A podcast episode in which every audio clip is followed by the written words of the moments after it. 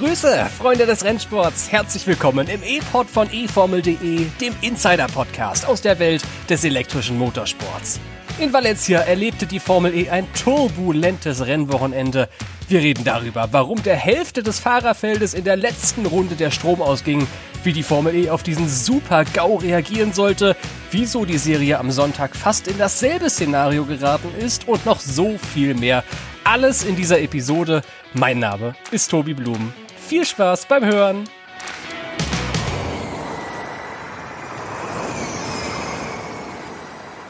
Das Debakel-Wochenende von Valencia. Anders kann man das kaum sagen. Die Formel E ist in einer richtig tiefen Krise da übertreibe ich, glaube ich, nicht, wenn ich das sage. Nach dem fünften und sechsten Rennen der Formel E-Saison 2021. Alles, was in Valencia so irgendwie auch unter dem Radar passiert ist, besprechen wir wie immer im E-Pod und wie immer nach jedem Formel E-Rennen in einer Live-Aufzeichnung. Das bedeutet erstmal ein schönes Hallo an den Chat, der mit dabei ist. Und dann ein schönes Hallo an Tobi Wirz. Hallöchen und an Svenny König aus der eFormel.de Redaktion.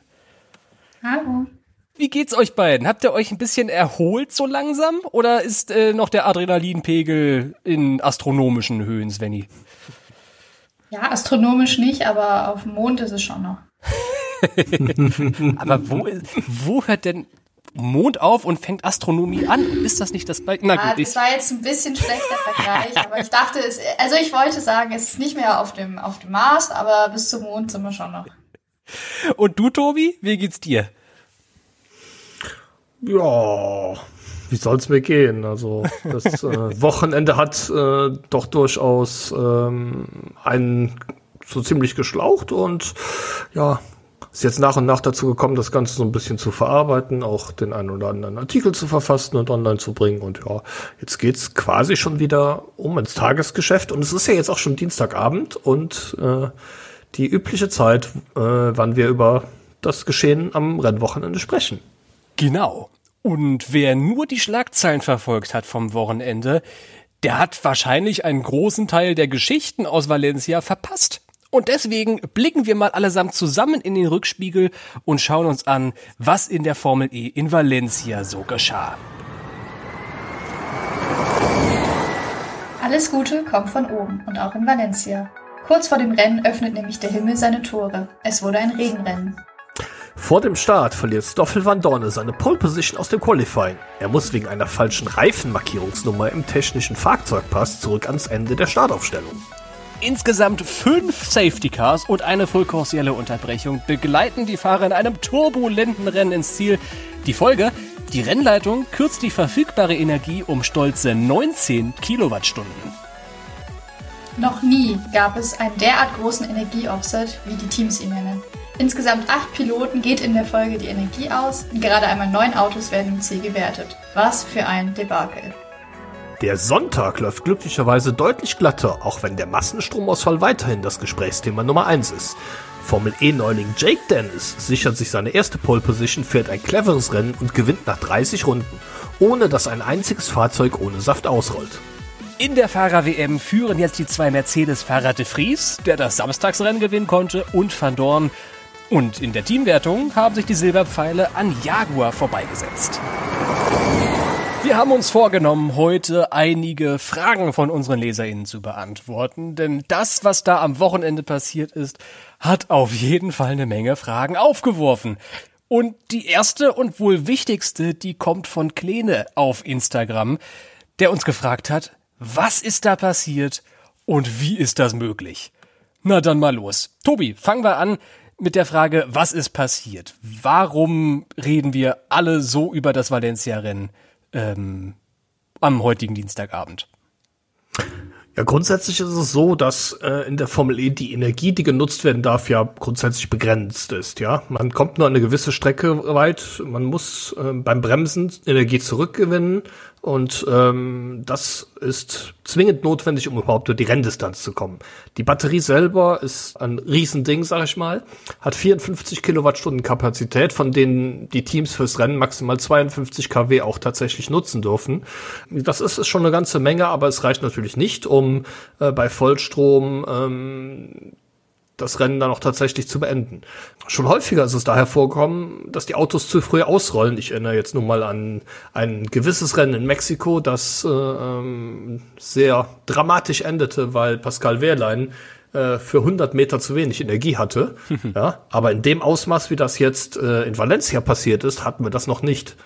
Ja, 17 Fahrzeuge waren ähm, zum Beginn der vorletzten Runde noch im Rennen und tatsächlich sind acht davon betroffen gewesen, dass sie entweder ausgerollt sind oder aber, obwohl keine Energie mehr zur Verfügung stand, weitergefahren sind und am Ende disqualifiziert wurden, so wir es tatsächlich so hatten, dass am Ende nur neun Fahrzeuge tatsächlich in die Wertung gekommen sind und auch Punkte bekommen haben. Die letzten, die ins Ziel gekommen sind, brauchten für ihre Finalrunde zum Teil über vier Minuten, weil sie so viel Energie sparen mussten. Ähm, der blanke Wahnsinn. Das ist wohl die beste Beschreibung, die es dafür gibt. Der blanke Wahnsinn. Und dann kommt natürlich noch das Problem in Anführungszeichen dazu, dass die Fahrzeuge de facto eigentlich noch eine ganze Menge Energie hatten. Die Teams haben nach dem Samstagsrennen in Valencia berichtet, dass die Fahrzeuge zum Teil noch 40 Prozent Restenergie in ihren Batterien hatten, als die Autos ausgerollt sind. Warum sind sie dann ausgerollt, möchte man sich da fragen. Tja, seit der Saison 2019-20 gibt es einen sogenannten Energieabzug bei Neutralisierungen wie Full Course Yellow Phasen oder Safety Car Phasen. Und die Regel ist eigentlich ganz einfach. Pro volle Safety Car oder Full Course Yellow Minute wird eine Kilowattstunde Energie abgezogen. Die steht den Fahrern zwar noch irgendwie im Akku zur Verfügung, beziehungsweise andersrum. Sie ist zwar noch im Akku drin, sie steht den Fahrern aber nicht mehr zur Verfügung die wird quasi von der verfügbaren Energie, üblicherweise 52 Kilowattstunden, einfach abgezogen. Jetzt gab es in Valencia fünf Safety Cars und eine Full Course Yellow und jedes Mal wurde die Energie reduziert. Noch nie gab es so viel Energieabzug in einem Rennen und am Ende mussten die Fahrer 19 Kilowattstunden weniger Energie ins Ziel bringen. Das ist dann doch schon ein ganz schön großer Anteil bei den sonst 52 Kilowattstunden. Ob das jetzt allerdings wirklich der Grund gewesen ist, kann man diskutieren. Ich persönlich sehe das zum Beispiel nicht so. Warum werden wir aber erst später erläutern, wenn wir über das Rennen am Sonntag reden? Und es gab ja auch noch eine ganze Menge andere so Teilgründe. Wie üblich bei so Riesenproblemen ist es, glaube ich, schwer zu sagen, es war dieser eine Grund, sondern es gab halt auch eine Menge andere Gründe. Und in meinen Augen und ich weiß auch in deinen Augen, Svenny, ist die Kommunikation von diesem Energieabzug bei den Teams durchaus ein Faktor gewesen. Genau, denn alle wissen von der Reduktion, die halt die Rennleitung ausspricht und ähm, viele teilen aber diese, diese Energiereduktion den Fahrern nur als Gesamtsumme quasi nach dem Restart oder nach dem Ende der ähm, Full Course Yellow Phase mit. Anders zum Beispiel macht das Mercedes, die ähm, teilen ihren Fahrern alle 60 Sekunden äh, mit, wie viel Energie äh, sie noch haben, wie viel abgezogen wurde und mit welchen Energiezielen sie die nächste Runde fahren müssen. Und äh, was wir am Samstag gesehen haben, ist, dass Da Costa zum Beispiel am Ende wohl wahrscheinlich von äh, der hohen Menge, die an Energie abgezogen wurde, ja, überrascht war einfach.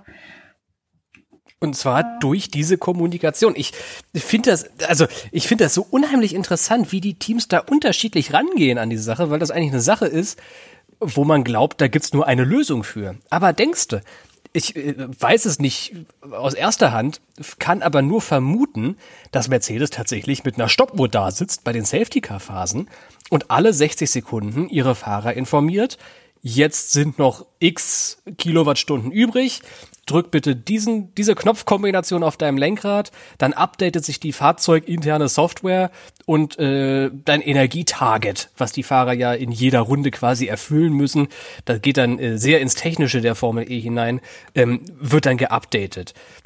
Aber es ist mitnichten so, dass alle Teams das machen, denn wie Svenny halt gerade gesagt hat, manche Teams wie Mercedes machen das alle 60 Sekunden, Andere warten einfach auf die Mitteilung der Rennleitung, wo dann öffentlich einsehbar die Mitteilung kommt, oh, ähm, jetzt Safety Car Phase vorbei, Green Flag, äh, es werden nochmal fünf Kilowattstunden abgezogen, jetzt liegen wir bei 19. Und das wählen die Teams dann an ihre Fahrer weiter. So zum Beispiel die erste Cheetah.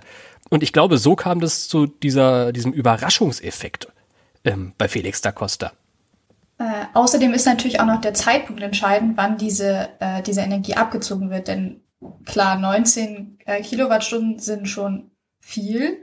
Aber wenn die, wenn zum Beispiel die direkt am Start abgezogen werden, werden würden, dann äh, hätten da alle äh, sich anpassen können, hätten reagieren können. Und so hatten die Teams ja de facto nur noch, ich glaube, anderthalb Minuten, bis das Rennen mehr oder minder zu Ende gewesen wären, hatten so auch sehr wenig Zeit, um die Energieziele, also die Targets noch anzupassen. Da muss ich aber ehrlich sagen, frage ich mich, was die Ingenieure denn während des Rennens überhaupt machen. Ja, um mal Sebastian Vettel zu zitieren, der in seiner Red Bull Zeit mal so einen Spruch gelassen hat, die einen arbeiten, während die andere ihre Eier in den Pool hängen, habe ich fast den Eindruck. Jeder weiß doch, dass nach dem Safety Car die Energie abgezogen wird, auch wenn das Safety Car erst vor, kurz vor dem Rennende kommt. Das war extra nochmal Thema in der Fahrerbesprechung vor dem Rennwochenende. Und Zeit genug ähm, ist durchaus gewesen. Das Safety Car war ja mehr als fünf Minuten auf der Strecke. Da hätte man seinen Fahrer auch schon mal informieren können. Hat man aber in dem Fall nicht gemacht. Und ein weiterer Faktor, Svenny hat ihn gerade schon angeschnitten, ist das Timing von diesem Restart.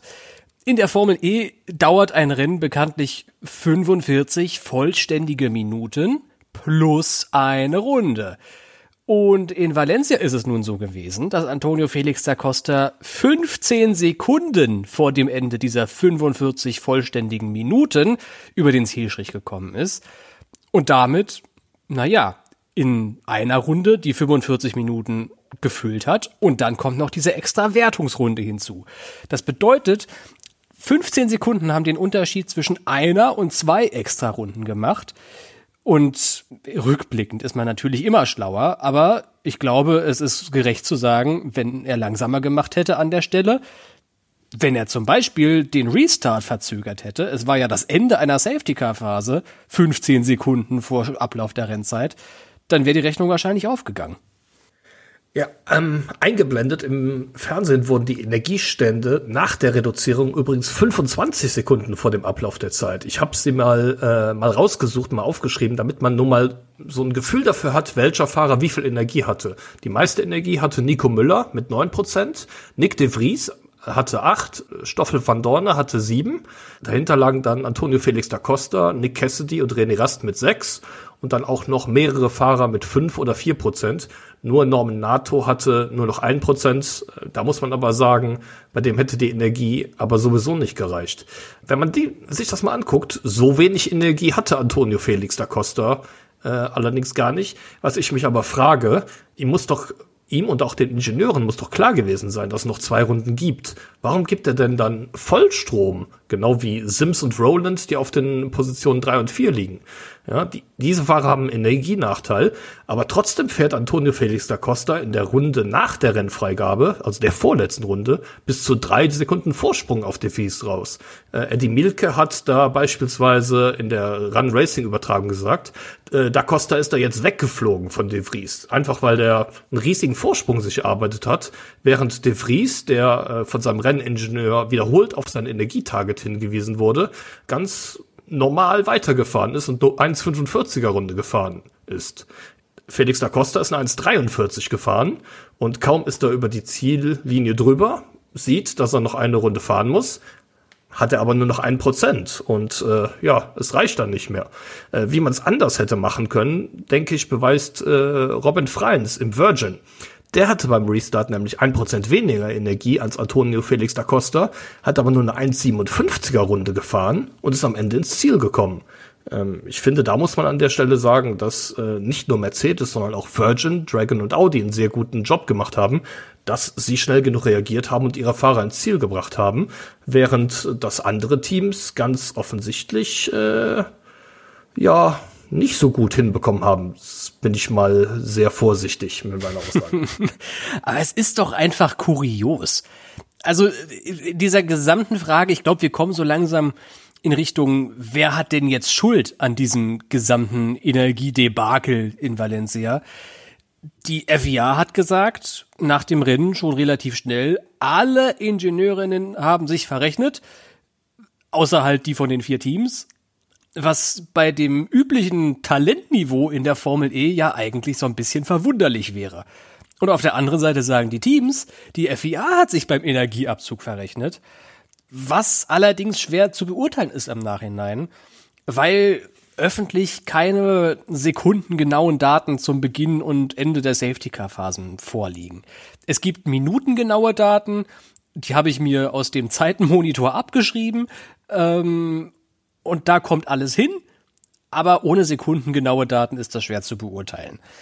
Ich habe mich jetzt nach diesem Wochenende tatsächlich äh, von Mercedes inspirieren lassen, mir eine Stoppuhr in die Hand genommen und mir die Wiederholung vom EPRI angesehen. Und mal, das ist jetzt nicht ganz wissenschaftlich abgesichert.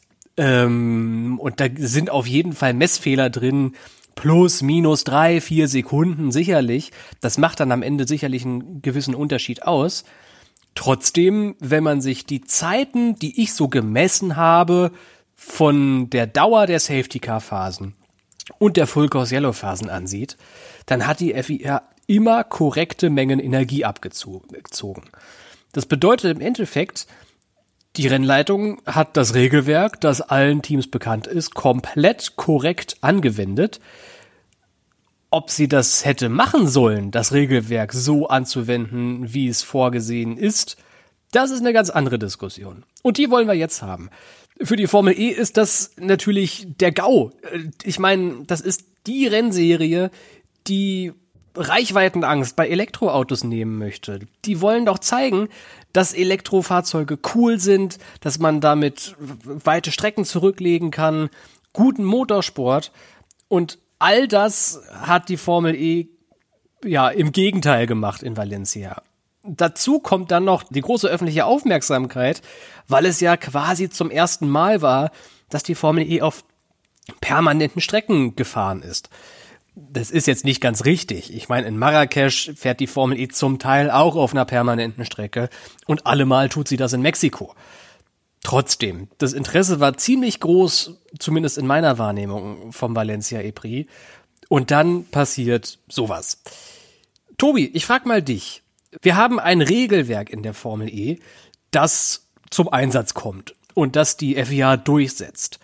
Der Rennleiter hätte allerdings auch die Option gehabt, nach diesem letzten Safety Car Restart das Regelwerk auf eigene Faust quasi auszusetzen, einen Grund anzugeben, weshalb er das Regelwerk nicht anwenden sollte in dem Fall und ja, das dann einfach machen. Einfach mal keine Energie abziehen, 20 Sekunden bevor das Rennen beendet ist. Wäre das der richtige Weg gewesen an der Stelle? Es ist ein bisschen philosophisch. Finde ich an der Stelle jetzt nicht, vor allem, weil es auch entsprechend kommuniziert wurde. Ähm, ja, da ist so war zumindest die Aussage der vier, ist äh, vor dem Rennwochenende noch darüber gesprochen worden, dass es diese Energiereduktion geben wird, auch wenn das Safety Car relativ spät im Rennen kommt.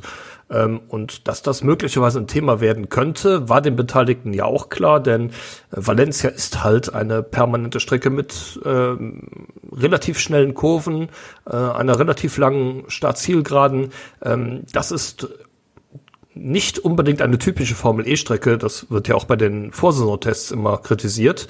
Und deshalb war allen Beteiligten klar, dass das Energiemanagement besonders wichtig werden wird. Ähm, wie gesagt, wenn vorher äh, darüber gesprochen wurde und die FIA ihre Position vorher klar dargestellt hat, finde ich es ein wenig müßig, nachher zu darüber diskutieren, äh, darüber diskutieren zu müssen, äh, hätte man doch aussetzen können. Und die Fahrer, die dann im Endeffekt ähm, ja, äh, ähm, sich darauf vorbereitet hätten, die hätten dann in die Röhre geguckt. Ähm, ja, weiß ich, weiß ich jetzt nicht. Ähm, Finde ich absolut inkonsequent, besagt, äh, vor allem wenn im Vorfeld drüber gesprochen wird. Ähm, führt aber vielleicht zu der zu einer Grundsatzdiskussion, was in der Formel E sich äh, grundsätzlich ändern muss. Ähm, ich habe relativ ähm, viel Kritik auch wieder mitbekommen, dass äh, das Rennergebnis leider erst Stunden nach dem Ende des Rennens feststeht. Das ist ein Punkt, den ich absolut genauso sehe. Ja, das ist ein großes Manko in der Formel E. Aber, ganz großes Aber, es ist äh, Motorsport und kein, und kein Fußball. Beim Fußball weiß man, wenn abgepfiffen wird, ist es vorbei und so war das Ergebnis. Äh, Im Motorsport äh, müssen viele Sachen äh, noch kontrolliert werden und da gibt's halt schon mal den Fall, dass irgendwas nicht in Ordnung war und äh, dann Korrekturen erfolgen müssen. Das ist aber jetzt keine Sache, die ausschließlich die Formel E betrifft. In der Formel 1 hatten wir es zum Beispiel mit Kimi Räikkönen in Imola, der dann nachträglich auch noch eine Strafe äh, bekommen hat und aus den Punkten gefallen ist. Der Energieabzug, der gemacht wird, ähm, den hat man ja aus gutem Grund eingeführt. Nämlich war es vorher, bevor es diesen Energieabzug so, dass vermeintlich schwächere Teams ähm, die Akkus fast komplett leer gefahren haben während des Rennens, äh, an den anderen Fahrern vorbeigefahren sind und dann einfach darauf gehofft haben, dass ein Safety Car kommt. Und ähm, dann ähm, im Endeffekt die Position gewonnen hatten und sie dann bis ins Ziel halten konnten. Ja, ähm, das kann natürlich auch nicht im Sinne des Erfinders sein. Genauso wenig wie, ähm, dass die Fahrer dann einfach mit Vollstrom das Rennen zu Ende fahren können und ähm, es dann einfach de facto keine Überholmanöver gibt, weil alle gleich schnell fahren. Das ist ja leider auch ein Nachteil daran, dass das Feld in der Formel E so ausgeglichen ist. Ähm, in meinen Augen wäre es besser, ja, so wie im Fußball, das Beispiel hatten wir eben schon, äh, eine Nachspielzeit einzuführen. Äh, ja, für jede Minute hinterm Safety Car kommen nochmal 30 Sekunden auf die Rennzeit obendrauf. Ja, das wäre transparenter für die Fans und wahrscheinlich auch für die Fahrer. Aber das wollen natürlich die TV Sender nicht, die das Rennen übertragen. Die wollen sich darauf verlassen können. Wir übertragen anderthalb Stunden, 30 Minuten Vorbericht, dann das Rennen und am Ende noch die Siegerehrung und ein paar Interviews. Und ähm, dann wollen die durch sein. Das geht dann natürlich nicht, wenn das Rennen vielleicht ein paar Minuten länger dauert. Daher unter den Voraussetzungen, die es aktuell gibt, ist in meinen Augen der Energieabzug, der aktuell äh, vorgenommen wird, die beste Lösung, die man im Moment haben kann. Wie siehst du das, Svenny? Nicht unbedingt den Energieabzug, der wurde, glaube ich, da sind sich alle einig, aus einem guten Grund der Serie hinzugefügt, um eben diese Vollstromrennen nach Safety-Car-Phasen zu unterbinden. Aber wie sieht das mit den letzten fünf Minuten aus eines Rennens? Wenn es so ein bisschen auf die Zielgerade geht, sollte die Formel E sich eine Lösung einfallen lassen für die Zukunft, dass eventuell in den letzten fünf Minuten dieser Energieabzug dann ausgesetzt wird oder der Energieabzug in seinem Umfang reduziert wird, irgendwie nur 0,5 Kilowattstunden äh, pro Minute statt eine Kilowattstunde pro Minute. Gibt ja ein paar Optionen. Was glaubst du? Ist es richtig, einfach durchzuziehen ähm, mit dem Regelwerk, wie es so steht, oder ist da eine Anpassung an den Regularien nötig? Also ich finde es jetzt, wenn man allein das Valencia-Wochenende betrachtet, finde ich es auf jeden Fall nicht falsch, dass sie das Regelwerk so durchgezogen haben, weil ich meine, es stand so in den Regeln und jeder, der sich damit befasst hat, was wovon man ja eigentlich ausgehen sollte auf dem Niveau, die haben, also die wären ja jetzt in dem Fall benachteiligt gewesen, wenn das nicht der Fall gewesen wäre. Dementsprechend wäre wär das meiner Meinung nach da dann die falsche Lösung gewesen. Aber grundsätzlich könnte man das schon, schon ändern, weil wir wollen ja eigentlich alle viel lieber ein Rennen sehen, wo, wo in der letzten Runde noch gekämpft wird, wenn es irgendwie geht, oder das, wo halt mehr als neun Autos über die Ziellinie fahren. Ich meine, das ist jetzt mal vielleicht sogar ganz förderlich, weil das für einen großen Aufschrei und für großes Nachdenken und sowas gesorgt hat. Aber ich glaube, zukünftig müsste man da schon was ändern. Das, was du gerade angesprochen hast, dass das einfach reduziert wird, die, also dass die Energiereduktion reduziert wird. ähm, das das fände ich vielleicht sogar ganz gut. Einfach um sicherzustellen, dass halt alle ins Ziel kommen. Andererseits ist halt auch gerade das die Herausforderung der Formel E, die an die Fahrer gestellt wird, dass sie mit dem Akku halt ins Ziel kommen müssen. Ja. Bin noch unentschlossen, muss ich ehrlich sagen. Unser Hörer Chris Kresser hat gerade im Live-Chat äh, also dazugefügt, wenn es die Regel ist, muss man es durchsetzen. Das war richtig und wenn die Teams nicht reagieren, sind sie selber schuld. Also Chris hat da auch eine klare Meinung. Ich habe noch eine ganz andere Meinung dazu, die sich auf einen ganz anderen Faktor bezieht äh, in dieser ganzen Geschichte. Wenn die Formel E tatsächlich drüber nachdenkt, oder nachdenken sollte, was an ihrem Regelwerk zu verändern, dann finde ich, ist es auch angebracht, mal so ein bisschen über die Komplexität der Formel E-Rennen inzwischen nachzudenken. Ich bin ja der Meinung, man muss so ein Formel E-Rennen verstehen können, wenn man Fernsehen guckt und den Ton ausschaltet, dann muss man es immer noch checken. Und das ist in meinen Augen in der Formel E nicht mehr so. Also der Energieabzug, den gibt's aus einem guten Grund. Und ich verstehe voll und ganz, warum der so nötig ist. Aber für einen Fan, der zum ersten Mal einschaltet, ist das nicht nachvollziehbar. Und selbst für langjährige ZuschauerInnen wird die Formel E langsam ziemlich kompliziert. Wenn man die Formel E zum allerersten Mal im Fernsehen schaut momentan, dann stellen einem sich so einige Fragen. Warum zum Beispiel hat Qualifying Gruppe 4 tendenziell einen Vorteil im Gegensatz zu Qualifying Gruppe 1? Wo ist um alles in der Welt der Unterschied zwischen Fanboost und Attack Mode?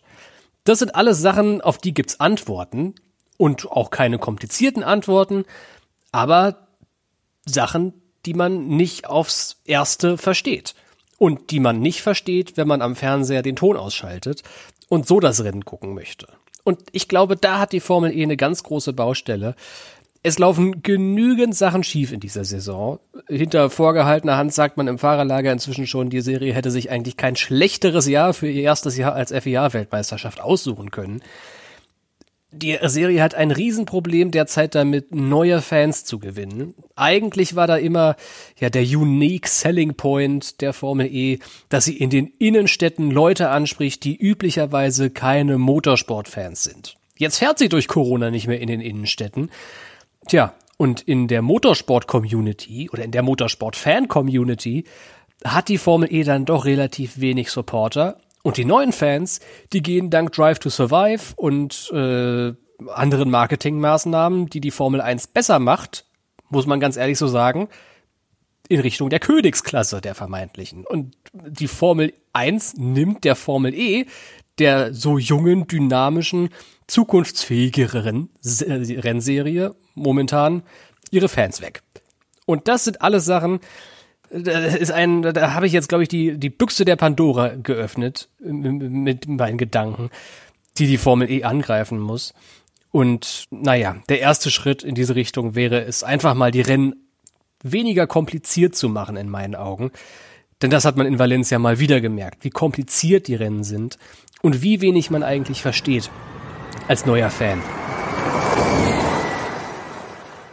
Und nun kommt ja noch dazu, dass nach diesem gesamten Fiasko am Samstag sich so ein Energiechaos fast wieder am Sonntag wiederholt hätte.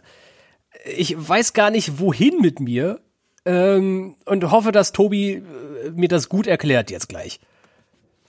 Ja, ähm, genau. Am Sonntag waren wir ganz kurz davor, dass ähm, ähm, sich das wieder, ähm, wieder genauso zugetragen hätte. Da wurde nämlich Jake Dennis, der Führende, ähm, in der vorletzten Runde von seinem Renningenieur angewiesen, dass er um mindestens eine Sekunde verlangsamen müsse, um nicht noch eine zusätzliche Runde fahren zu müssen. Ja, er ist dann in der Runde, weil er auch in Sektor 1 schon ein bisschen äh, Tempo rausgenommen hatte, eine 1,33,2 gefahren. Zum Vergleich, eine Runde später, die letzte Runde fährt er dann 1,30,6, also zweieinhalb Sekunden schneller. Aber es war tatsächlich so, dass äh, mehrere Fahrer, ähm, ich habe es nämlich mal rausgesucht, Alex Lynn, Oliver Rowland, René Rast, Lucas Di Grassi und Sebastian Buemi, es alle nicht ins Ziel geschafft hätten, wenn Dennis noch eine Runde mehr äh, hätte fahren müssen. Da stellt sich mir die Frage, ob die Ingenieure denn wirklich alle nicht rechnen können gut finde ich an, in dem Fall jetzt, dass immerhin keiner, der tatsächlich die Schuld auf die vier und die Energie abzugeben kann, denn am Sonntag hat es tatsächlich überhaupt keine Safety-Car-Phase gegeben. Die 30 Runden, die gefahren wurden, wurden alle bei Renntempo zurückgelegt. Ja, ähm, da weiß ich jetzt nicht, warum ähm, BMW entschieden hat, äh, Jake Dennis einzubremsen, denn der gehörte zu denjenigen, die auch noch genügend Strom gehabt hätten für eine zusätzliche Runde. Ja, der hätte also einfach durchziehen können und seine Konkurrenten quasi am langen Arm verhungern lassen können. was allerdings wieder ein ganz schlechtes Bild auf die Formel E geworfen hätte, wenn dann schon wieder fünf Fahrer unter den ersten zehn ohne Energie ausgerollt wären.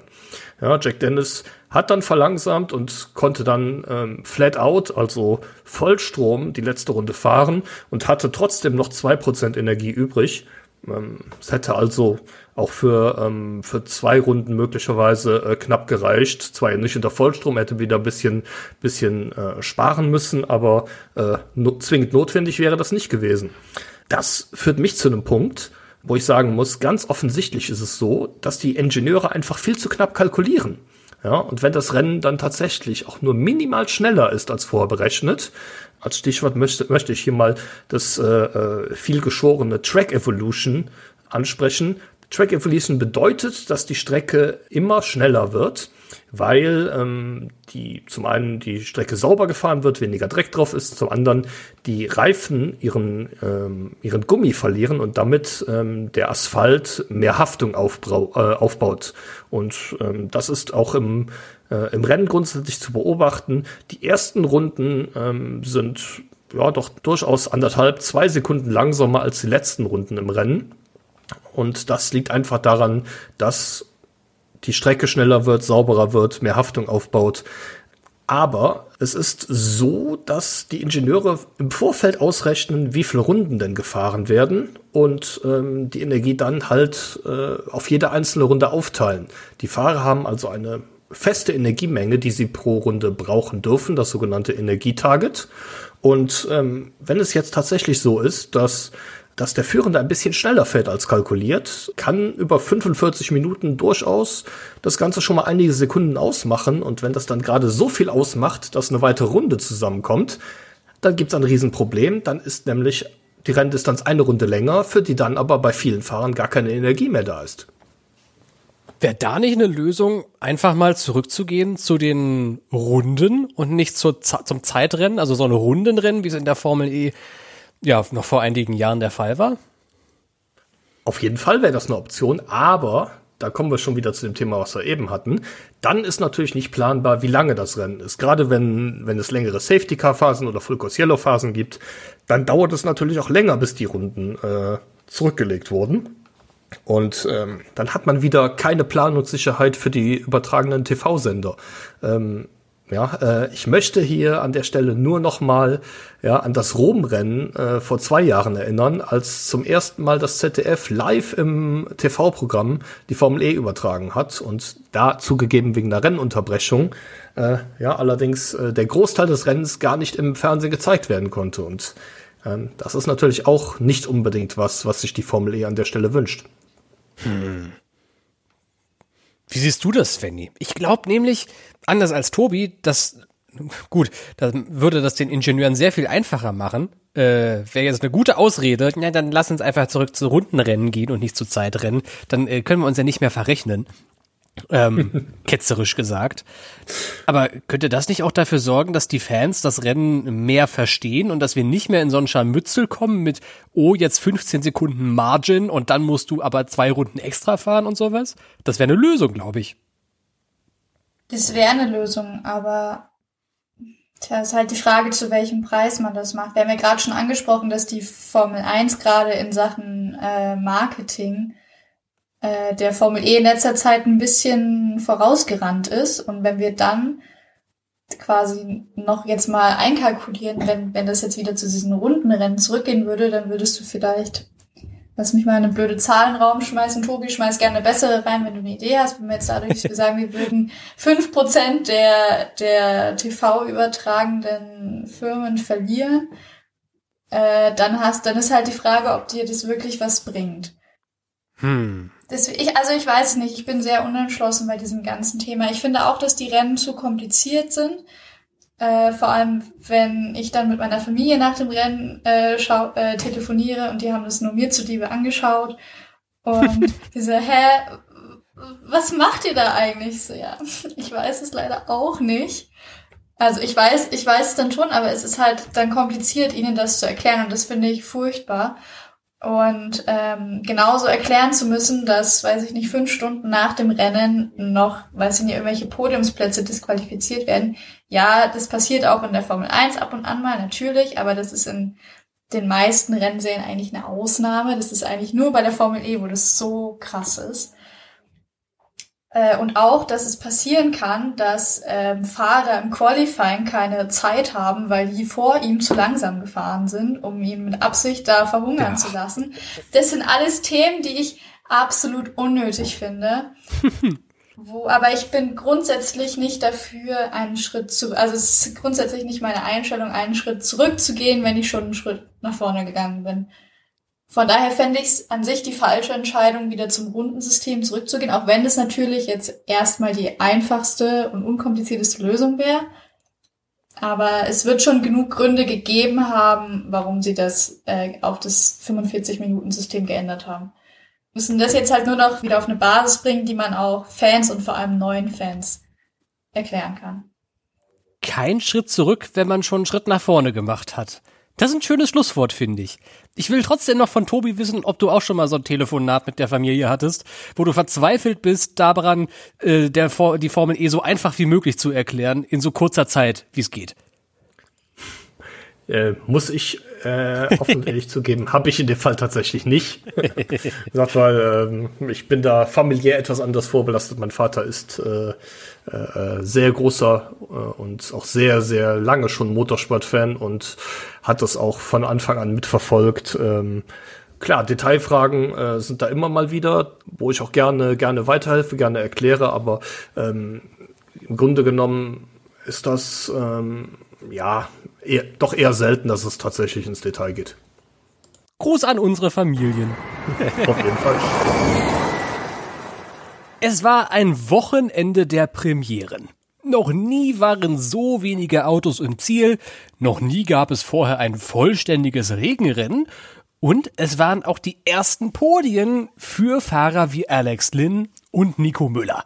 Und nachdem wir jetzt so viel über das Energiedebakel von Valencia geredet haben, müssen wir natürlich ein paar fahrerische Leistungen abfeiern. Und ich finde, es wäre angebracht, wenn wir mal mit Dragon-Pilot Nico Müller anfangen. Ja, ich glaube, wenn dem einer fünf Minuten vor Rennende gesagt hat, dass er auf Platz zwei fährt, dann äh, da hätte, das hätte dem hätte der dir nicht geglaubt, äh, weil der ist ja bis zur letzten Runde eigentlich durchweg äh, hinten gefahren. Er ist zweimal ins Kies äh, im Kiesbett gelandet äh, nach Berührungen mit äh, Rast und Van Dorn und musste dann in der zweiten Runde auch noch äh, eine Durchfahrtsstrafe absitzen ähm, und ist dadurch aber, dass er, äh, dass das Rennen so komplett eigentlich an ihm vorbeilief, äh, relativ konservativ gefahren und hatte halt ähm, für die Schlussphase, ähm, ich glaube sogar am meisten Energie, Tobi, habe ich das gerade richtig ja. im Kopf, dass er am meisten Energie hatte? Genau. Richtig. Genau. Ähm, und hat in den in den Safety Car Phasen und so noch äh, viel mit seinen Ingenieuren äh, gesprochen, ähnlich wie bei Mercedes, wahrscheinlich nicht ganz so extrem aber ihm war auf jeden Fall auch bewusst, wie viel Energie abgezogen werden würde.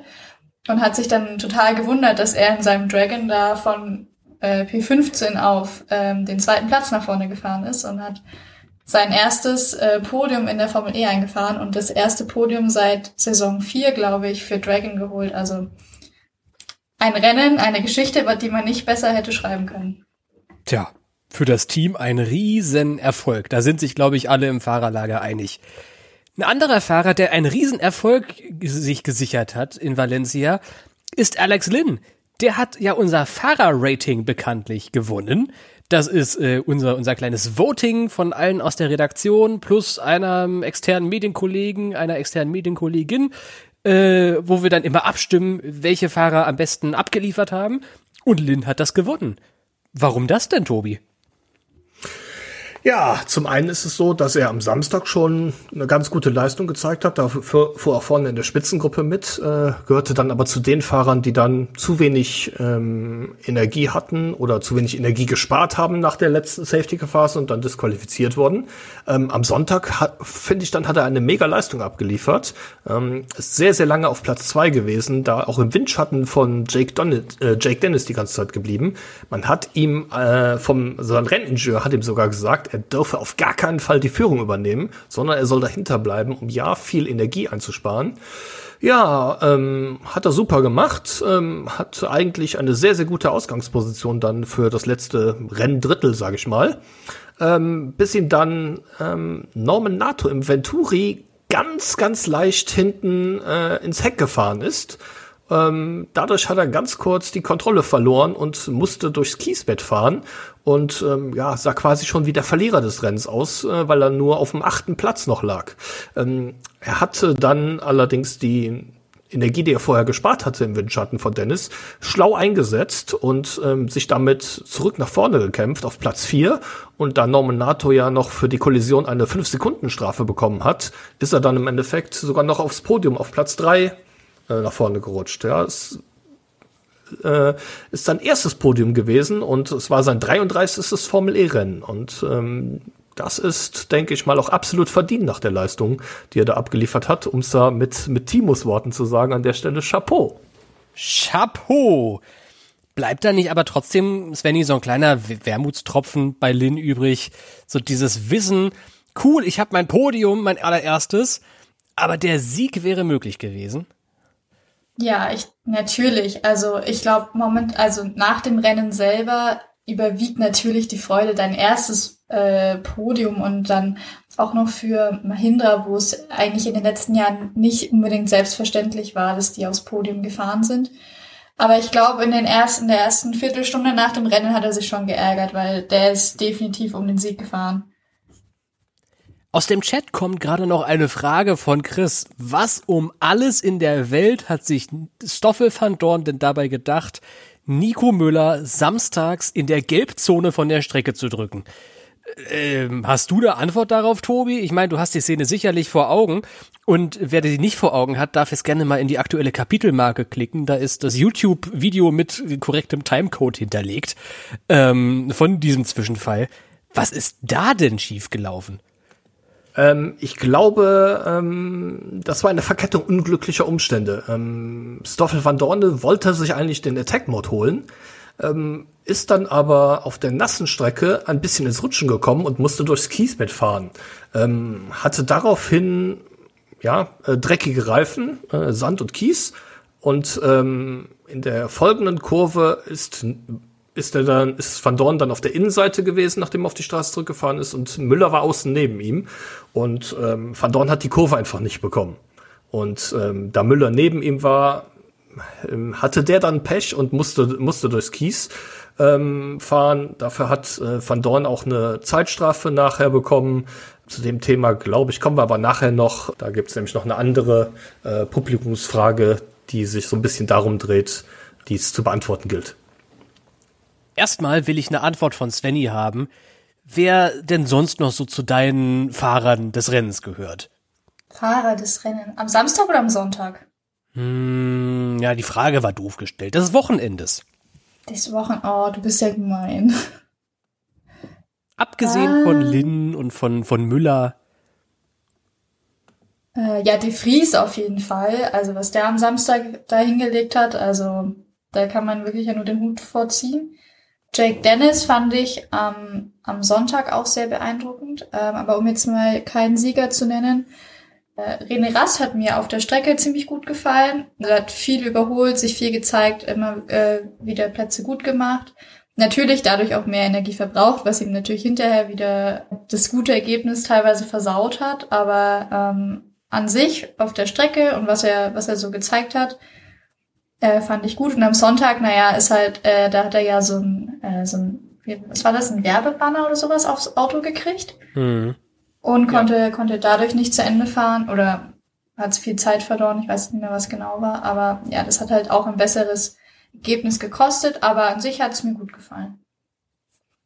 Diese, diese Werbebanner-Geschichte, die ist jetzt auch nicht zum ersten Mal in der Formel E passiert, ne? Nein. Also das schon, kennen wir. Wenn wir schon werben, dann sollte man auch mal vielleicht sich äh, mit dem Werbebudget für einen besseren Kleber irgendwie einsetzen oder so, damit die Teile mal endlich an der Mauer haften bleiben. Weil das hat ihn einen naja, Preis gekostet.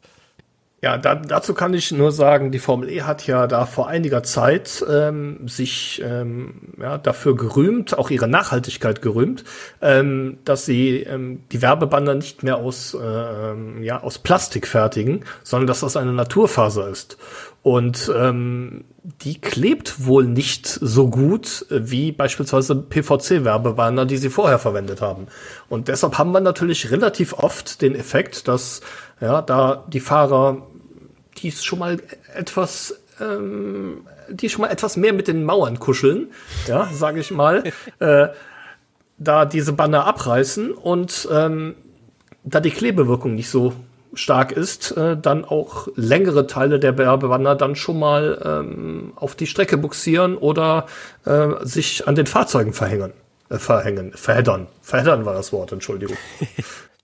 Ich stimme Svenny übrigens zu bei der Mercedes-Leistung am Samstag.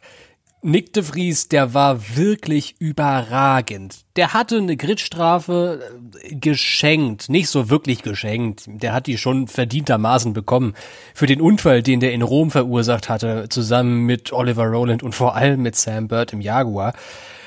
Am Ende hätte der unabhängig von dem gesamten Energiedebakel wohl auch noch Felix da Costa überholen können. Also fahrerisch war das von Mercedes und De Vries am Samstag wirklich top. Wir müssen trotzdem noch mal ein kurzes Wörtchen über Van Dorn verlieren, der so viel Pech gehabt hat, äh, wie man es nur haben kann nach dem Qualifying. Pole Position zuerst, Hut ab, gute Leistung, tolle Runde. Und dann verliert er die Pole Position durch so einen ekligen administrativen Fehler, der ziemlich leicht hätte vermieden werden können, Tobi.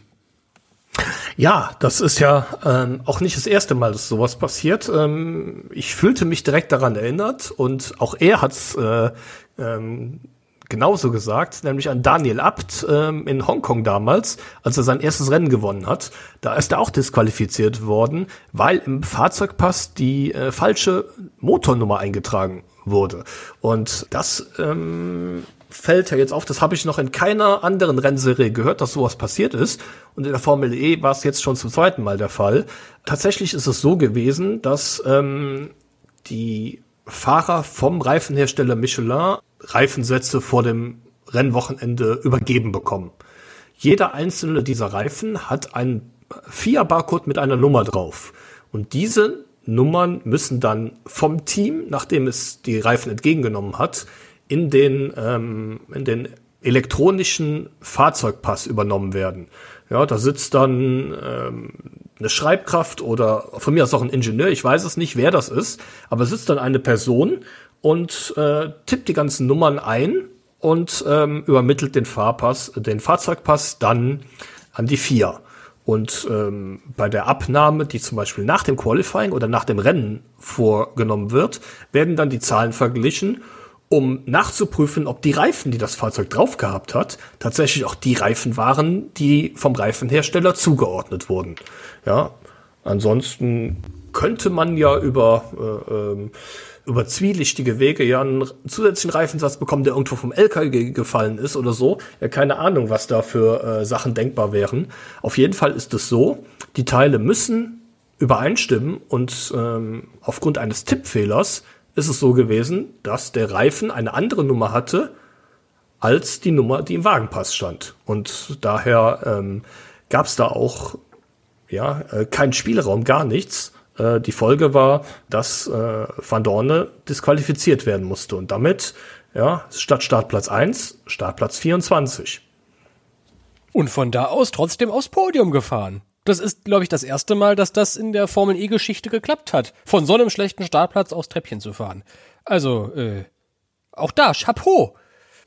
Definitiv, aber man muss natürlich auch sagen, dass es ein bisschen den, den Umständen äh, geschuldet war, dass äh, Van Dorne einer der wenigen Fahrer war, die mit der Energie so gut gehaushaltet haben, dass sie dann auch die, die letzte Runde einigermaßen schnell zu Ende bringen konnten. Ähm, aus eigener Kraft wäre das ähm, auf jeden Fall nicht aufs Podium äh, äh gegangen. Fahrerisch war das sowieso, muss man leider sagen, auch nicht das Gelbe vom Ei, was äh, Van Dorn da am Wochenende abgeliefert hat. Wir hatten es ja eben schon mal schon mal kurz angesprochen, unter anderem ja mit einem Fahrfehler beim Aktivieren des Attack Modes, dann Nico Müller von der Strafe, von der Strecke gedenkt. Den ähm, zweiten Attack Mode hat er auch noch zu spät aktiviert und deshalb hat er noch eine weitere Zeitstrafe bekommen. Ähm, kurz da nochmal die Regel. Ähm, der Attack Mode darf nicht hinter einem Safety Car aktiviert werden oder während einer Full Course Yellow und muss bis zum Rennende abgelaufen sein. Das hat Van Dorne nicht gemacht. Ähm, er hat den Attack Mode tatsächlich erst nach der letzten Safety Car Phase ak äh, aktiviert. Und wir hatten ja eben das Thema, äh, das Rennen wurde fünf oder die letzte Runde begann 15 Sekunden vor dem Ablauf der Zeit. Und danach hat er erst den, den Attack Mode aktiviert und ähm, ja, hat aufgrund dessen dann am Ende eine Strafe bekommen. Hatte, ich sag mal, aber noch ein bisschen Glück dabei. Sie hat nichts am Rennergebnis geändert. Er ist Dritter geblieben. Eine weitere Glanzleistung am Wochenende haben wir von BMW gesehen und Jake Dennis. Der ist nach Valencia gereist ohne einen einzigen Zähler auf seinem Meisterschaftskonto, hat dann endlich mal gepunktet am Samstag und dann am Sonntag natürlich von der abtrocknenden Strecke im Qualifying profitiert, aber da muss man trotzdem auch alles erstmal zusammenbringen und dann einen Start-Zielsieg gefeiert und er wirkte dabei so wie einer, der seit Jahrzehnten in der Formel E fährt. Souverän gemanagt, auch die Uhr souverän gemanagt. Na klar, es wurde am Ende ein bisschen knapp, und BMW hätte da vielleicht auch früher agieren können, aber das Wichtige ist, die haben agiert. Und die haben ihrem Schützling gesagt, mach mal ein bisschen langsamer in diesem Sektor, bitte eine Sekunde weniger, im nächsten noch ein bisschen mehr. Und dann hat die Uhr am Ende gestimmt. Und in dem Rennen, das niemand anführen wollte, denn in Valencia ist dieser Faktor Windschatten enorm wichtig gewesen. Das hat schon im Training angefangen, weil man da natürlich besonders gut Energie sparen kann. Klar, das Auto, das vorne fährt, boxt ein Loch in die Luft. Die Autos, die dahinter sind, müssen das Luftloch nicht boxen und können deswegen die Energie, die fürs Boxen aufgewendet wird, einsparen. Und das war natürlich der Grund dafür, dass Dennis das gesamte Rennen unter höchstem Hochdruck stand. Erst von Lynn, dann von Turvey zwischendrin auch noch. Der hat sich nicht nervös machen lassen und wirklich ein souveränes Rennen nach Hause gebracht. Auch da ziehe ich den Hut vor der Leistung von Jake Dennis. Das war wirklich ein ansatzweise, und das ist im Motorsport echt selten, perfektes Rennen von Jake Dennis am Sonntag. Bevor wir über das quasi letzte inhaltliche Thema reden wollen, verabschieden wir uns von Svenny, die heute Abend bei der Live-Aufzeichnung hinten raus natürlich nicht ewig Zeit hat. Ich kann es auch nachvollziehen. Das war ein relativ langer Block dann doch zum äh, Energiedebakel und ähm, zu Mercedes dann natürlich auch noch. Deswegen äh, sagen wir an der Stelle Dankeschön, Svenny, fürs Dabeisein. Ähm, vielen Dank für den vielen guten Input von dir in der Episode. Ja, weiß ich nicht, ob ich so viel dazu beigetragen habe, aber danke euch, dass ihr Immer. mich ertragen habt. Und äh, ja, dann wünsche ich euch allen einen schönen Abend. Dankeschön. Danke dir auch. Tschüss, Svenny. Ciao. Tschüss. Und wir, Tobi, reden jetzt über Porsche als allernächstes. Denn da gibt's Gesprächsbedarf. Ähm, der Saisonstart, der war jetzt mal so lala. Ich entsinne mich, dass die vor der Saison gesagt haben, wir sind selbstbewusst und wollen in den Kampf um die Weltmeisterschaft einsteigen. Und seit dieser Aussage läuft alles aber halt rückwärts. Jetzt hat's zum ersten Mal endlich für André Lotterer geklappt, dass er mal ein gutes Punkteergebnis einfahren konnte. Genau wie Dennis war der ohne einen einzigen Zähler vor Valencia letzter in der Fahrermeisterschaft und jetzt fährt er aufs Podium aber das halt auch nach einem Tag, also Samstag, der voll Banane war. Ich glaube, das kann man so sagen. Ja, ähm, im Qualifying sah noch alles ganz gut aus. Da hat er es ja in die Superpole geschafft. Ähm, übrigens, nette Info am Rande. Mittlerweile alle 24 Fahrer des Fahrerfelds haben mindestens eine Superpole-Teilnahme. Ähm, dann das Rennen lief überhaupt nicht nach Plan. Das fing in der Runde nach dem Safety Car Start schon an. Da wollte er sich gegen einen Angriff verteidigen und ist ja dem vor ihm fahrenden Sebastian Buemi mal voll in die Kiste gerauscht. Ja, die Kurve hätte er auch nie im Leben bekommen. Ich weiß gar nicht, wo er dahin wollte. Ähm, ja, und ähm, dafür ist er dann bestraft worden mit einer Durchfahrtsstrafe. Und ähm, kurz äh, ähm, nach dem Antreten der Durchfahrtsstrafe gab es eine weitere Safety-Car-Phase. Lotterer war wieder hinten dran am Feld und ja, die nächste Kollision, diesmal mit Eduardo Mortara. Zur möglichen Ehrenrettung sei gesagt, dass Porsche zumindest kommuniziert hat, dass es ein Bremsproblem an beiden Fahrzeugen gab. Äh, äh Wehrlein hatte das Rennen zu dem Zeitpunkt auch schon aufgegeben mit einem Bremsproblem. Ähm, ja, und dass das möglicherweise mit einer der Ursachen für, äh, für die Kollision mit Mortara gewesen ist. Ob das stimmt, kann ich jetzt an der Stelle nicht wirklich beurteilen. Es kommt ja auch schon mal vor, dass da ein Team einen Fahrer so, schon mal so ein bisschen aus der Schusslinie, Schusslinie nehmen will und dann ja ein Problem, das vielleicht da ist, dann doch ein bisschen größer macht, als es eigentlich ist. Ähm, ja, ich, glaube, ich glaube, der hatte ein Bremsproblem, der ist einfach zu spät draufgetreten. okay, ja, so kann man es auch sehen. Ein menschliches ähm, Bremsproblem. genau, auf jeden Fall ist Lotterer dann infolge der Kollision auch im Kiesbett gestrandet und ausgeschieden. Ähm, deshalb hat er dann eine Rückversetzung für den Sonntag bekommen, ähm, wo er dann im Qualifying ja, in der Gruppe 4 an den Start ging, die etwas bessere Streckenbedingungen hatte als die Gruppen vorher. Aber trotzdem hat er eine super Leistung gezeigt und ist auf den zweiten Platz gefahren. Dein, äh, drei, drei Plätze kamen nochmal drauf für den Crash mit Mortara, also Startplatz 5 und hat dann ein sauberes Rennen abgeliefert, ja, hat sich keine Scharmützel, keine Fehler geleistet, ähm, auch die Effizienz ähm, beim Porsche war durchaus vorhanden, ja, das war ja ein Problem, was wir in der Vergangenheit immer wieder beobachtet haben, dass die Porsche ähm, auf eine Runde zwar schnell sind, aber im Rennen dann Schwierigkeiten hatten, mit den direkten Konkurrenten mithalten zu können. Und ähm, ja, wie gesagt, er hat sich aus allem rausgehalten, hat sogar noch profitiert, dass Norman Nato Alex Lynn draufgefahren ist. Es kam auf, äh, auf diesem Weg an Alex Lynn vorbei. Ähm, Norman Nato bekam nachher noch eine Strafe, wurde dann auch hinter äh, äh, Lotterer versetzt und damit war André Lotterer tatsächlich ähm, Zweiter am Ende des Rennens. Meine Güte. Und wo war denn jetzt eigentlich Pascal Wehrlein die ganze Zeit? Der hat doch eigentlich immer die Kohlen aus dem Feuer geholt für Porsche. Aber bei dem lief äh, bei allem Lob für Lotterer ja mal gar nichts nach Plan. Ja, das kann man so sagen. Wie gesagt, äh, die ersten vier Rennen als einziger Fahrer viermal Punkte geholt. Ja, aber Samstag lief es schon nicht so gut. Ähm, und dann kam das vorzeitige Auswägen eines sicherheitsrelevanten Problems, wurde anfangs kommuniziert. Nachher haben wir dann erfahren, dass es tatsächlich an den Bremsen gelegen hat. Ja, aber da war er jetzt auch nicht unbedingt äh, auf Siegeskurs, ganz im Gegenteil, sondern auch schon äh, im hinteren Mittelfeld unterwegs. Ja, sonntags lief es dann im Qualifying mit Startplatz 13 ja, so mittelprächtig. Ähm, er konnte sich im Rennen aber auch nicht wirklich ver, äh, gut äh, wirklich verbessern und ähm, ja, hatte auch ein bisschen Schwierigkeiten mit den direkten Konkurrenten mitzuhalten, wurde dann Ende 18, 18. ohne ähm, dass irgendein großartig erkennbarer Grund äh, vorhanden wäre, der ihn viel Platz äh, oder viele Plätze gekostet hat. Ähm, das äh, war dann doch eher ein sehr enttäuschendes Wochenende für äh, Patrick Wehrlein wird auch oft genannt von Eddie Mielke, Pascal Heister. Fazit zum Porsche-Saisonstart also. Es gab schon ein paar gute und auch wirklich sehr gute Akzente, die sie setzen konnten. Aber mit den großen Weltmeisterschaftsambitionen, die groß vorm Saisonstart angekündigt wurden, äh, dürften die in Zuffenhausen inzwischen abgeschlossen haben. Porsche braucht ganz eindeutig noch mehr Zeit in der Formel E, um so wirklich erfolgreich zu werden. Ich glaube, alle Kontrahenten sind sich einig, dass Porsche mittelfristig auch dahin kommen wird. Momentan allerdings auf Position 6 von 12, ganz genau im Mittelfeld der Formel E.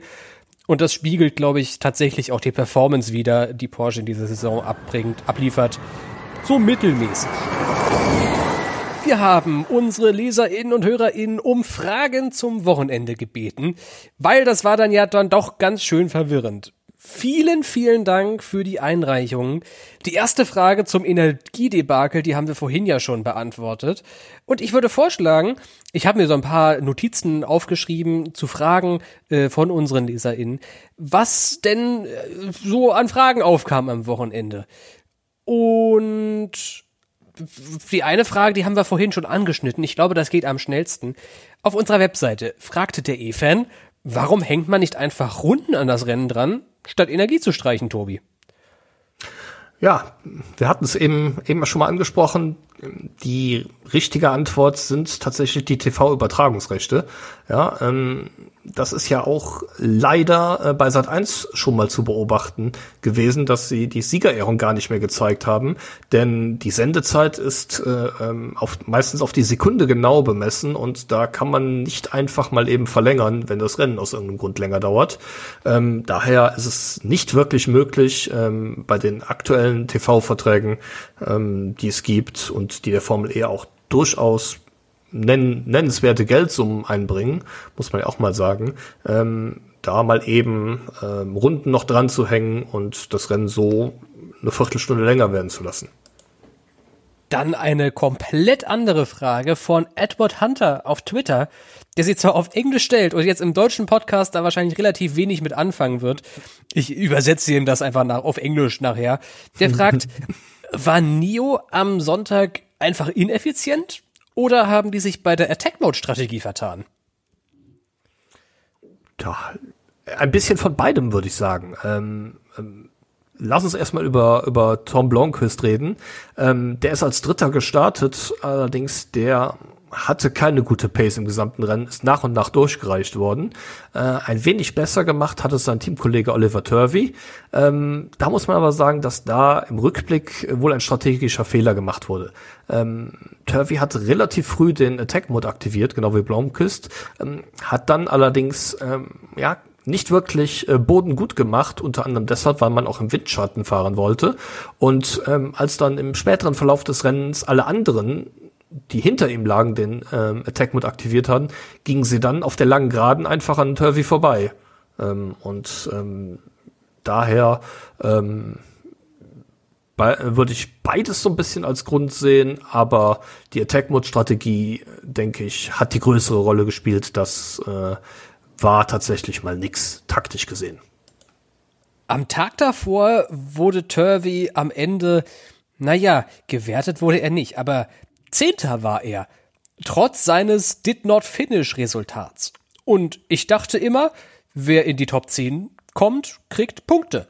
Und F1 Circuits auf Instagram fragt, warum kriegt er keinen Punkt, wenn er den Zehnter wurde? Das ist genau das Problem. Er wurde ja gar nicht Zehnter. Ähm, um einen Platz im Ergebnis zu bekommen, muss man gewertet werden zuerst. Ähm, in der Formel E ist es so, dass ähm, äh, wer nicht ins Ziel kommt, nicht gewertet wird. Ähm, da gibt es eine Ausnahme, aber im Grunde genommen ist das äh, in, den, in den meisten äh, Fällen tatsächlich so. Und ähm, ja, auch wenn nur neun Fahrer gewertet werden, kriegen auch nur neun Fahrer Punkte. Natürlich, ähm, hinter den Fahrern, die gewertet wurden, kommen die, die nicht gewertet werden, äh, die werden aufgelistet, aber äh, dazu sagen, er ist Zehnter geworden, ist an der Stelle einfach falsch. Das offizielle Ergebnis weist nur die Position 1 bis 9 aus und anschließend stehen die Fahrer, die nicht gewertet wurden, in der Reihenfolge, wie sie ähm, zum letzten Mal über den Zielstrich gefahren sind. Daher ähm, können, konnte die Rennserie auch keinen Punkt an Turvey geben, weil nicht in der Wertung bedeutet, es werden keine Wertungspunkte vergeben. Und deshalb heißen die auch Wertungspunkte, weil sie für die Wertungen vergeben werden. der Bekloppte fragt auf unserer Webseite, ist die Rennlänge der Formel E zu kurz? Ich würde auch gerne längere Rennen in der Formel E sehen, aber das ist mit den 52 Kilowattstunden Begrenzung nicht wirklich machbar. Egal, ob wir jetzt Zeitrennen haben oder Rundenrennen haben, Früher oder später ist der Akku leer.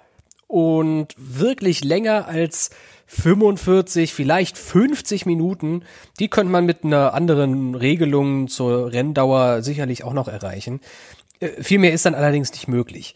Ähm, ich habe vorhin ja schon anklingen lassen, dass ich eher ein Fan davon bin, zurück zu den Runden zu kehren, statt äh, weiter auf die Zeitrennen zu setzen. Das ist in meinen Augen einfach verständlicher. Aber wenn wir längere Rennen haben wollen in der Formel E, dann brauchen wir ganz einfach größere Batterien. Der Bekloppte fragt allerdings auch auf unserer Webseite, was wir vom Strafenkatalog der Formel E halten. Da habe ich auch eine Meinung zu. Ich will aber, Tobi, zuerst deine Meinung wissen. Der Strafenkatalog. Ähm, zu viel manchmal? Zu wenig manchmal? Genau richtig? Puh, das ist eine, eine gute Frage. Ähm, ja, äh, ähm, ja, man, man, man kann das jetzt äh, so und so sehen. Ähm, grundsätzlich ähm, ist es so, dass äh, bis bestimmte Sachen ähm, mit gewissen Strafen verbunden sind. Wir hatten das Beispiel Van Dorne und die falsche Nummer im Wagenpass. Ähm, da führt kein Weg dran vorbei, ähm, eine Disqualifikation auszusprechen. Ähm, ja, bei Sachen, die auf der Strecke stattfinden, Unfälle zum Beispiel, kann man immer diskutieren.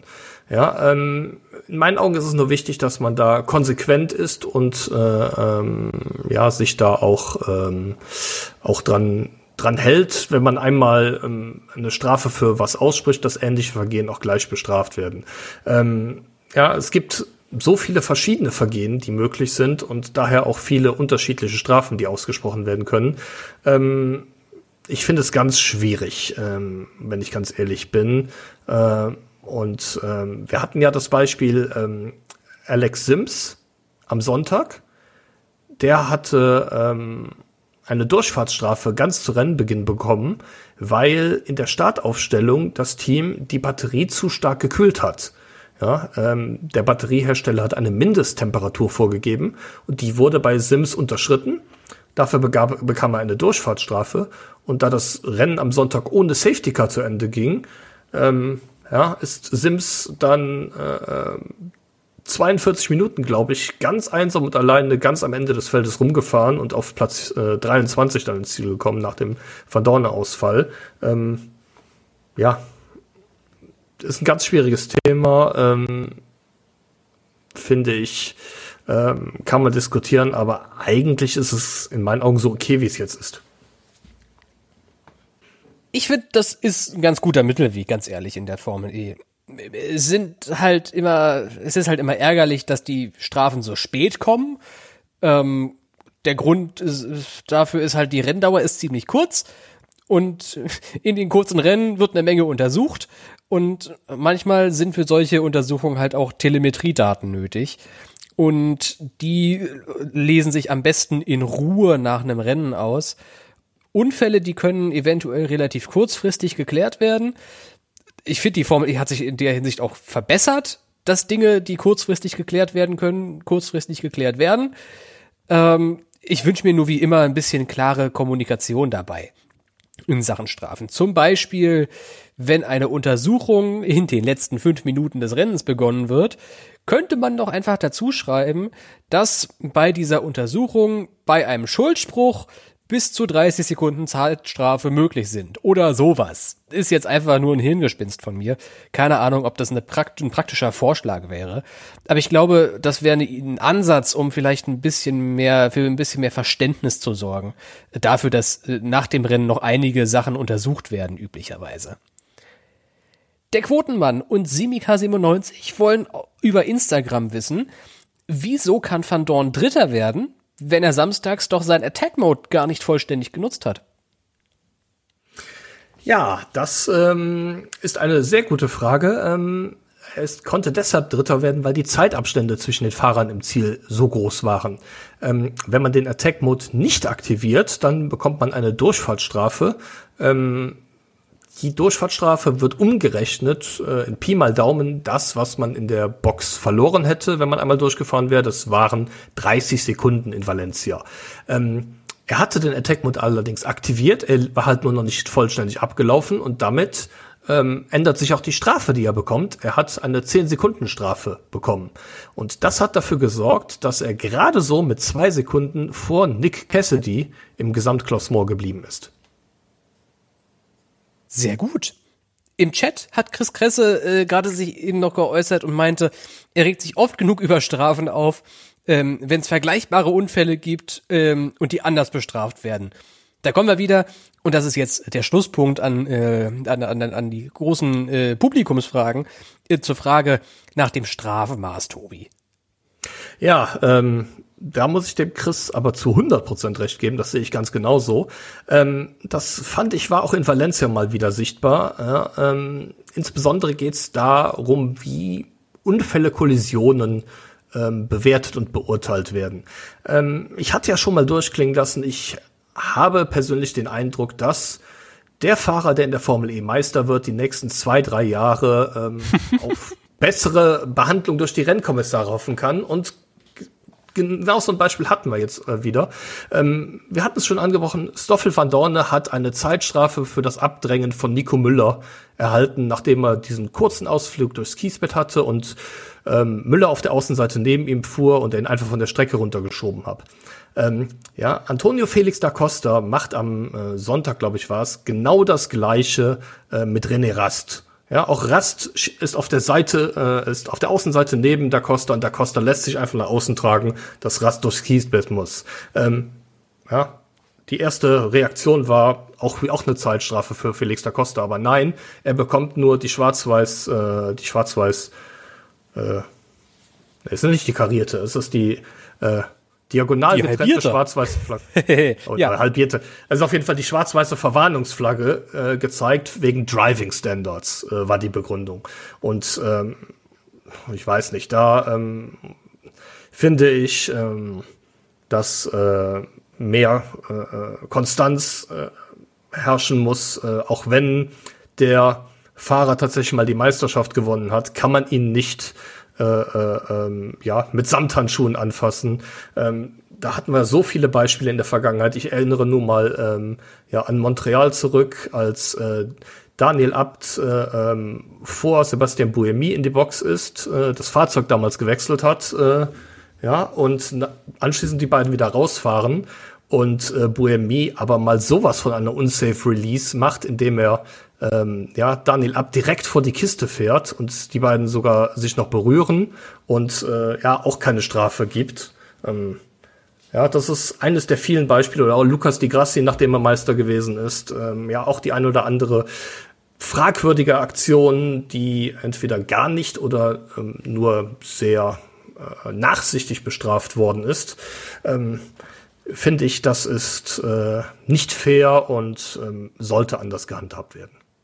Die Welt wäre eine bessere, wenn wir zwei die Stewards wären der FIA. Nee, bestimmt nicht. Die Welt ist in Sachen Tippspiel aber eine deutlich bessere. Denn ich, ich ganz alleine, hab in Valencia auf kicktipp.de-formel E unserer großen Tipprunde mit der Redaktion von eformel.de und allen LeserInnen einen Tagessieg geholt. Ich äh, bin immer noch nicht darüber hinweg, was da eigentlich passiert ist und wie das dazu kam. Aber ähm, großartig. Ich bin stolz auf mich. Wie lief sonst so im Tippspiel? Recht. Ja, ähm, ansonsten, ja, ähm, ich sag mal, ähm, das Ergebnis am Samstag hat äh, äh, einiges durcheinander gewürfelt. Ähm, ja, ähm, da konnte kaum jemand mit rechnen, dass das Rennen so zu Ende geht. Ja, selbst fünf Minuten vor Schluss war das noch keinem klar. Ähm, ja, aber insgesamt muss man sagen, es ist zumindest für uns in der Redaktion ziemlich gut gelaufen. Der Mannrad liegt aktuell in Führung, ja, aber zweiter ist unser Timo. Ja, ähm, dritter ist dann Willi WH. Du bist auf Platz vier. Das ist doch schon mal, So gut ist doch schon mal richtig ich. ordentlich. Kann sich sehen lassen. Ähm, ich habe noch so ein paar Schwierigkeiten. Ich dümple aktuell nur auf Platz neun rum. Und die gute Svenny, leider ist sie schon weg, aber die hat äh, tatsächlich eine, eine gute Aufholjagd hingelegt. Die ist schon auf Platz 16 nach vorne gekommen. Bei ihr muss man dazu sagen, sie hat vergessen, den Saisonauftakt zu tippen. Ja, also sie hat einen Rennen weniger getippt als alle anderen und ähm, ja, holt nach und nach auf, ist schon auf 16 nach vorne. Ähm, das bedeutet natürlich auch, es gibt ja auch eine Teamwertung und da bin ich besonders stolz. Wir als Redaktion führen nämlich. Zum ersten Mal in der Tippspielgeschichte. ja, auf jeden Fall. Sonst waren Ansonsten, die ähm, E-Masters immer.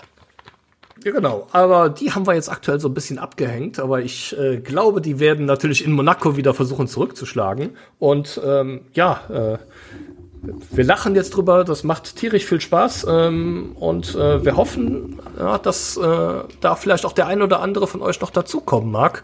Ja, einfach unter kicktick.de äh, Schrägstrich äh, Formel E.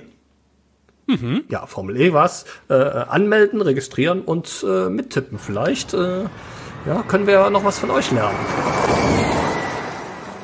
Nach dem Valencia E-Prix wird es auch mal Zeit, so ein bisschen auf die Statistiken zu gucken und so ein bisschen auf das Formel E Basiswissen zu blicken.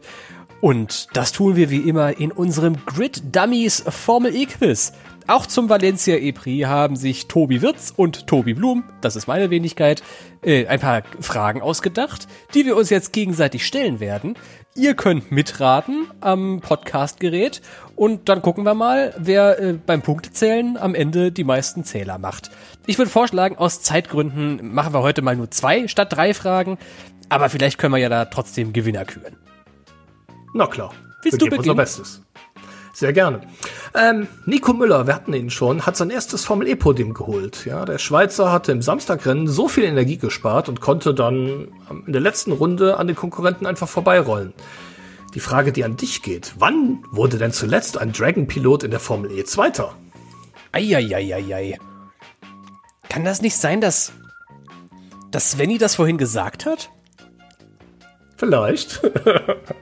ich, also mir kommt direkt ein Rennen in den Sinn.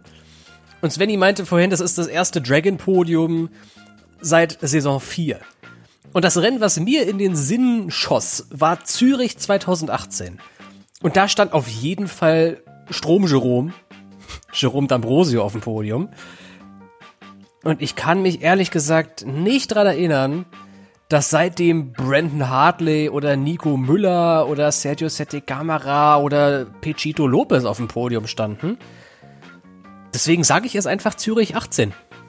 Ähm, kurz noch Hinweis, ich habe nicht nach dem Podium gefragt, sondern ich habe gefragt, wann zuletzt ein Dragon Pilot Zweiter wurde.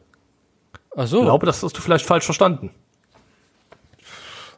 Ich sag das trotzdem. Mir fällt nichts Besseres ein. Okay, also Jerome D'Ambrosio wurde als letzter für Dragon Zweiter. Ja? Da warst du schon mal richtig beim Fahrer. Äh, in Zürich wurde er aber tatsächlich nur Dritter, sondern es war tatsächlich das Saisonfinale von Saison 1. Ach. Es ist also schon ganz schön lange her, dass ein Dragon-Pilot Zweiter wurde. Ach. Und das war nicht Strom Jerome. Es war Strom Jerome, ja. Ach so. Und gibt's da jetzt einen Punkt für? Oder einen halben? Oder einen Viertelpunkt? Es gibt einen halben, es gibt einen halben Punkt. Fahrer habe ich richtig geraten. Der Fahrer hast du richtig aus nicht. ja. Halber Punkt für dich. Ja, na gut, den nehme ich gerne mit. Ähm, ich, ich, ich möchte mit dir über einen Rennsieger reden. Über Jack Dennis. Ähm, zum ersten Mal in der Formel E gewonnen, alles klar. Und auf dem Weg zum Rennsieg hat er sich seine erste Pole Position in einem Formelfahrzeug äh, geholt seit dem Formel 3 Europameisterschaftsfinale in Hockenheim 2015. Damals übrigens gestartet vor so No-Name-Fahrern wie Giovinazzi, Rosenquist, Günther, Albon, Russell und so weiter. Das Rennen Kenn ich nicht. war allerdings nicht Dennis letzter Sieg in einem Formelauto, der hat nicht gewonnen. Den hat er vor Valencia nämlich wann und wo gefeiert? Seinen letzten Formelsieg? Das ist jetzt leider blöd, weil das hat äh, Jack Nichols im Weltsignal gesagt, als äh, das Qualifying übertragen wurde. Äh, dass wir das ähm, ja für uns Journalisten im Media Center der Formel E zu sehen ist. Ähm, daher kann ich dir sagen, das müsste in Malaysia bei der GP3 gewesen sein. Ich glaube 2017 oder 2018, ich bin mir das Jahr jetzt nicht sicher, aber Malaysia und GP3-Serie. Ja, wenn du das Jahr noch jetzt, die Frage ist, wann und wo hat er ihn gefeiert? Also oh, einen halben Punkt 2000, 2017 GP3 Malaysia. Okay. Dann gibt's leider trotzdem den 2018. halben Punkt.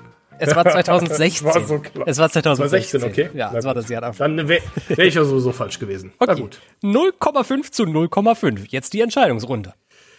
Oh, ja, und zwar geht's um Jaguar in meiner äh, Frage. Das ist äh, besonders einfach für dich als Jaguar-Fanboy, der du ja bekanntlichermaßen bist.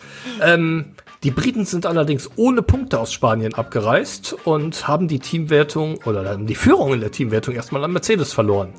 Ja. Ähm, es erst zweimal war Jaguar vorher bei einem Doubleheader in der Formel E-Geschichte des Teams punktlos geblieben. Mhm. Zuletzt beim ersten der drei Doubleheader im Rahmen des Sixpacks von Berlin. Ja. Eine Frage an dich. Welches war der andere Doubleheader, bei dem Jaguar keinen einzigen Punkt erzielt hat? Uiuiui. Ui, ui. Okay, jetzt muss ich mich kurz mal an die Doubleheader der Formel E-Geschichte erinnern. Könnte sein, dass es mit Adam Carroll damals in Montreal so passiert ist. Ich denke allerdings ziemlich schnell an die Gurtgeschichte bei Nelson Piquet Jr. Äh, in der quasi gesamten vierten Saison. Und ich glaube auch in New York sind ihm die Gurte aufgeplatzt nach dem Fahrzeugwechsel.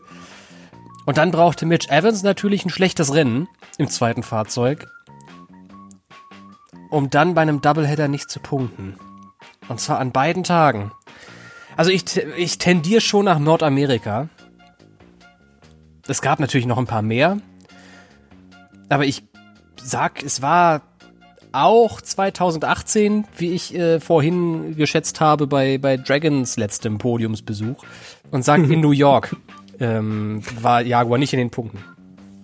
Okay, in New York 2018 sind im ersten der beiden Rennen beide Jaguar-Piloten ausgeschieden. Aha. Im zweiten Rennen Nicht. sind sie ins Ziel gekommen. Oh. Und zwar auf den Positionen 6 und 7. Ah! Lei lei leider Punkte. Nein, ähm, es war tatsächlich Saison 3, der Doubleheader in Berlin, der Ah. eingerichtet wurde, nachdem das Brüssel-Rennen abgesagt wurde. So ein Mist Ja? aber auch. Mitch Evans ein Ausfall um Platz 17 und Adam Carroll, den hattest du richtig gena- genannt, die Position 14 und 16. Hätte ich mal auf Chris Kresse im Chat gehört. Der hat auch auf Berlin Saison 3 getippt und lag damit vollkommen richtig. Das ist richtig, ja. Punkt für ihn. Also steht jetzt 0,5 Punkt für zu Chris Kresse. 0,5 zu 1. Chris Kresse tippt eine Frage mit und führt gegen uns beide. Naja, gut, okay. Oh, oh. ja, der, der, hat, der, hat, der hat halt gut aufgepasst in den vergangenen 190 E-Pods. Vielleicht kannst du jetzt allerdings den Sack zumachen mit der letzten Frage aus dem Grid Dummies Quiz. Beim Formel Irren in Valencia kamen mit neun Autos natürlich so wenige Fahrzeuge wie noch nie ins Ziel. Das ist ein Rekord, das überrascht niemanden. Aber aus welchem Rennen stammt der vorherige Rekord? Inzwischen also das Rennen mit den zweitwenigsten gewerteten Autos in der Geschichte. Oh. Das ist blöd, das habe ich nämlich nachgeguckt für den Statistikartikel. ähm, jetzt ist die Frage, ähm, meinst du die Anzahl der gewerteten Fahrzeuge oder die Anzahl der Fahrzeuge, die im Ziel waren? Ich meine die gewerteten Fahrzeuge. Okay, da gibt's nämlich ein paar mehr Rennen, ähm, wo nur 13 Fahrzeuge im Ziel gewesen sind, aber dann mehrere gewertet wurden, weil in der letzten Runde noch jemand ausgeschieden ist zum Beispiel. Übrigens nicht wegen Energie, sondern wegen eines Unfalls. Dann wird man trotzdem gewertet. Ähm, ja, ähm, ähm, Monaco auf jeden Fall. Ähm, und zwar in Saison 3 Monaco. Äh, Nee, stimmt gar nicht. Das muss das Monaco-Rennen gewesen sein, wo es den Unfall zwischen Bruno Senna und Daniel Abt in der, in der ersten Runde gab. Das war, das war das erste Monaco-Rennen. 2015 müsste das also Saison 1 gewesen sein. Ähm, das zweite war auf jeden Fall ähm, auch, ein, äh, auch ein Saisonfinale, das letzte Rennen beim London Doubleheader in Saison 2 in Battersea Park. Du bist eine wandelnde Enzyklopädie, Tobi. Das, Exakt richtig. Genau so und nicht anders. Wie gesagt, ich hab, das ist jetzt äh, in dem Fall echt dumm gelaufen, weil ich habe tatsächlich das äh, gestern, gestern Morgen recherchiert für den Statistikartikel. ähm, die, Stat die Frage ist dann übrigens nicht im Artikel selber gelandet, weil ähm, es, ja, es andere interessante Fakten gibt, die ich stattdessen dann nennen konnte. Weil Da du mir die Auswahl gefunden. Grid Dummies Frage lassen wolltest. Ach so, ja gut, genau richtig. In deiner großen Freundlichkeit wolltest du mir die Frage einfach lassen, Tobi. Sag's doch, wie es ist. Na klar, so sieht's aus. Gut, dann steht's 1 zu 0,5 zu 0,5. Und du gewinnst. Oh nee, nein, nein, nein, nein, nein. Ähm, Chris Kresse hat tatsächlich Monaco Saison 1 auch im Chat gesagt. Das heißt, er hat tatsächlich den zweiten Punkt geholt. Dann Ah, fürchte ich, müssen wir jetzt äh, leider den Sieg Chris Kresse überlassen. Finde ich auch. Glückwunsch zum Sieg, Chris. So, dann haben wir es geschafft. Ein ganz schön dickes, ereignisreiches Rennwochenende liegt hinter uns. Und wir haben jetzt gar nicht mehr so viel Zeit, um uns zu erholen. Es ist jetzt noch ein bisschen, vielleicht ein bisschen Füße hochlegen, in Anführungszeichen angesagt, so gut man das halt machen kann, äh, in einer normalen Arbeitswoche. Denn in zwei Wochen steht ja schon wieder der Monaco E-Prix an. Dann geht's zum ersten Mal seit zwei Jahren ins Fürstentum. Und das bedeutet, schon am nächsten Wochenende kommt die Vorschau-Episode auf den Monaco E-Prix. Vorher erwartet euch im E-Pod-Feed allerdings noch eine kleine Überraschung, zu der ich jetzt mal nicht viel mehr sage. Haltet einfach die Ohren auf und die Augen auf in Richtung App und dann findet ihr in den nächsten Tagen dort eine kleine Spezialepisode von uns. Das klingt, glaube ich, nach einem Plan, Tobi, nicht wahr? Auf jeden Fall. Sehr gut. Dann machen wir den Sack heute zu.